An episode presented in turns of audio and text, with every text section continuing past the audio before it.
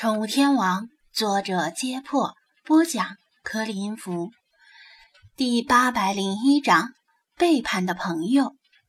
世华低头查看照片，用张子安教他的方法放大、缩小，左看右看，觉得不甚满意，无法忠实的反映出他绝世无双的容貌水平。呈剪刀状的手指分得似乎太开，显得有些做作。而菲娜甚至没有望向镜头，显得兴趣缺缺。这张照片照的不太好呀，再拍一张吗？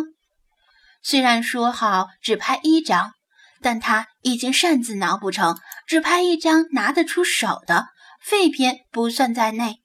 他正想招呼菲娜过来再照一张，菲娜却已经跳到了洗手间门口，明显不想继续拍照。也没有搭理他，他只得遗憾的作罢。算了吧，这张照片也还凑合了，以后还有的是机会。等手机电量充足的时候，再好好的拍个痛快。想到这里，他目光移到手机电量图标上，顿时吓了一跳。惨了惨了，拍照果然太费电了。他挠着头发，后悔万分。这手机的电池是不是假的呀？我为什么掉的那么快？菲娜站在门口，没有立刻离开。虽然她很想扭头就走，但还是冷着脸问道：“没电的话，充电不就好了？至于如此沮丧？”言下之意是你怎么那么笨？世华哀叹道：“我也知道可以充电呐，但那个小气鬼不给我充电。”说什么接触水之后可能会漏电，以为是骗小孩子呢。菲娜稍加犹豫，又拧身跳回浴缸边沿。哈，你是不是也想再拍一张？世华自以为看穿了他的心思，但是不行啊，明天再拍吧，只剩一点点的电了，我还想直播玩玩呢。菲娜不屑地冷哼一声。把手机给本宫。世华愣住了，他不知道菲娜要手机干什么？难道是看中了手机，想要据为己有？快一点，不要耽误本宫的午睡时间。菲娜凶巴巴的吹胡子瞪眼。世华不想把手机交给他，因为很担心他不会还回来。手机是他唯一的娱乐。如果没有手机，他肯定会在这个小浴室里疯掉的。但是菲娜是朋友，是他交的第一个朋友，是他主动提出来的交朋友。现在朋友提出一个要求，就要拒绝吗？世华没有接触过现实社会，但他看了很多电视剧，电视剧里主角的朋友都讲义气，至少大部分是如此。也有个别几个坏朋友背地里坑害主角，那么菲娜是不是坏朋友呢？世华拿不定主意，想要得到问题的答案，就必须以身犯险，将手机交给他。如果他带着手机跑掉了，或者一脸阴笑的把手机摔碎在地上，那他在一天之内就失去了两样珍贵的东西：手机。和朋友，世华用手指摩挲着手机滑溜溜的贝壳，纠结的掌心里全是汗。那那好吧，就借给你玩玩，不过你要还我哦。他不舍得把手机递过去，却不知道菲娜要如何接。菲娜早已等得不耐烦，张嘴叼住手机，扭头就窜出洗手间跑掉了。呀，我的手机！世华惊叫，他认为这下完蛋了。菲娜的牙齿那么尖锐，肯定会把手机咬坏的，说不定会直接把屏幕咬碎。菲娜跑出去之后就没了动静。世华眼巴巴地盯着门口，试着呼唤道：“菲娜！”没有回应。室外静悄悄的，只能听到那只猴子。噼里啪啦的打字声和翻阅书页的哗啦声。菲娜，你去哪儿了？他又问道。依然没有回应。菲娜，你别吓我呀！你快回来呀！那是我的手机，是小气鬼买给我的。我只是借你玩玩，不是要送给你。你要是想要的话，可以让他也给你买呀。嗯，怎么会这样？他的坏预感似乎成真了。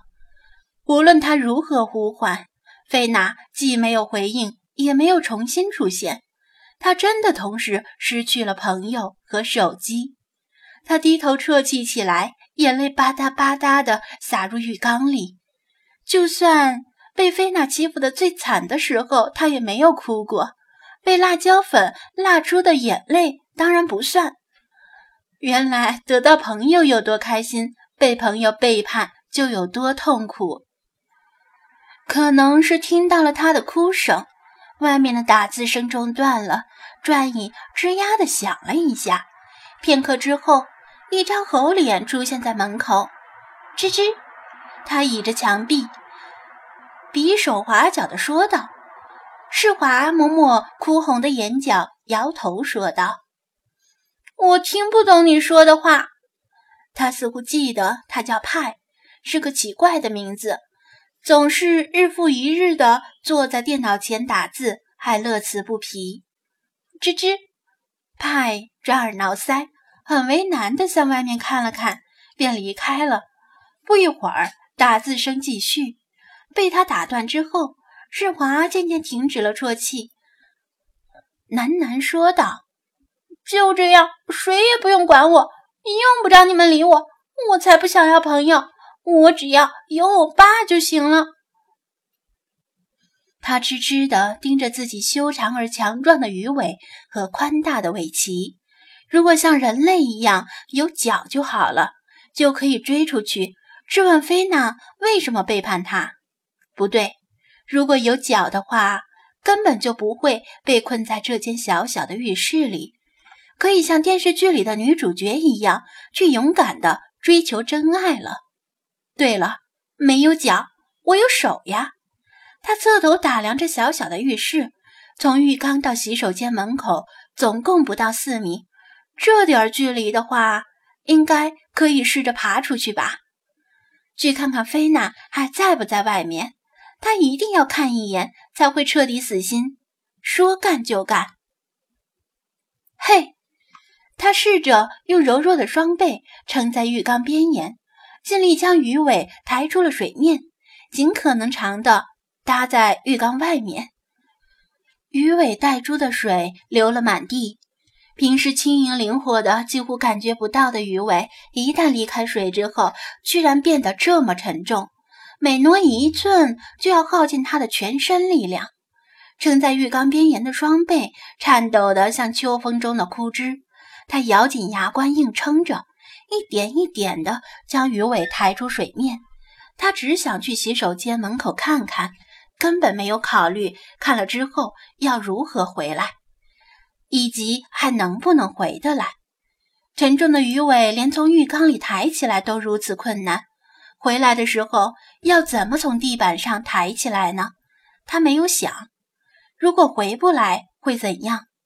张子安出门了。可能要接近傍晚才会回到这里，也许直到那时，他才会发现倒在浴室地板上的他。你真的想成为一条风干的咸鱼？就在这时，菲娜清冷的声音从旁边响起。他惊讶地抬头一看，菲娜不知道什么时候重新回到了浴室里，就蹲坐在浴室柜上。低头将叼着的手机放在柜面上，正冷冷地盯着他。逼！过于震惊之下，他胳膊一软，连身体带着鱼尾重新滑入浴缸里，溅起好大的水花。浴缸里的水至少溅出去三分之一。菲娜似乎预感到这个结局，因此这次没有站在浴缸边沿，躲过一劫。噗！世华从水里冒出头，抹了一把脸上的水，也不知道是自来水还是泪水。菲菲娜，你去干什么了？我为什么这么半天才回来？他带着哭腔问道：“我我以为你不会回来了。”半天，本宫只是离开几分钟而已，哪有你说的那么夸张？菲娜不屑地用猫爪把手机往前推了推。你的手机还你！施华怕菲娜反悔，用最快的速度扑过去拿起手机，像宝贝似的前前后后的反复检查了好几遍。令他惊讶的是，居然没有留下任何牙印。只是多少留下一些菲娜的唾液，怎么回事儿？他明明看到菲娜很稳的叼着手机跑掉的。如果张子安在场，肯定会告诉他，猫连刚出生的小猫都能叼在嘴里而不令其受到伤害，又怎么会咬坏比小猫坚固的多的手机呢？他紧紧地把手机抱在胸前，盯着菲娜问道：“你？”你刚才干什么去了？干什么去了？菲娜本来不想回答这个问题，但因为她实在太蠢，蠢到会冒冒失失的离开赖以生存的浴缸，也要查看究竟，于是只好说道：“当然是去找充电器去了。既然不能把充电器带进浴室，那就只好把手机带出去充电了。”充电，世华眨眨眼睛，说起来，手机里的贝壳确实有些温热，甚至稍微有点烫的感觉。当然是充电，你不是说手机快没电了吗？没电难道不充电？菲娜扭过头，觉得他的智商实在是没救了。世华又眨眨眼睛，终于想起点亮手机屏幕查看。呀，怎么回事？他惊讶的大叫起来，因为手机电池的图标脱离了警戒线，比刚才足足长了一大截，连代表电量的数字也不止翻了一倍。本宫不是说了去给手机充了一下电？你到底是没长着脑子，还是没见过世面？菲娜生气地说道：“我知道呀。”我当然知道什么是充电，可是你说只离开了几分钟，就过了这么一会儿，居然多了这么多电。世华激动的心脏都快从嘴里跳出来，甚至有些语无伦次。哼，真是蠢透了。菲娜觉得跟他交流实在是太费劲儿了，就连跟蚂蚁说话也比他容易得多。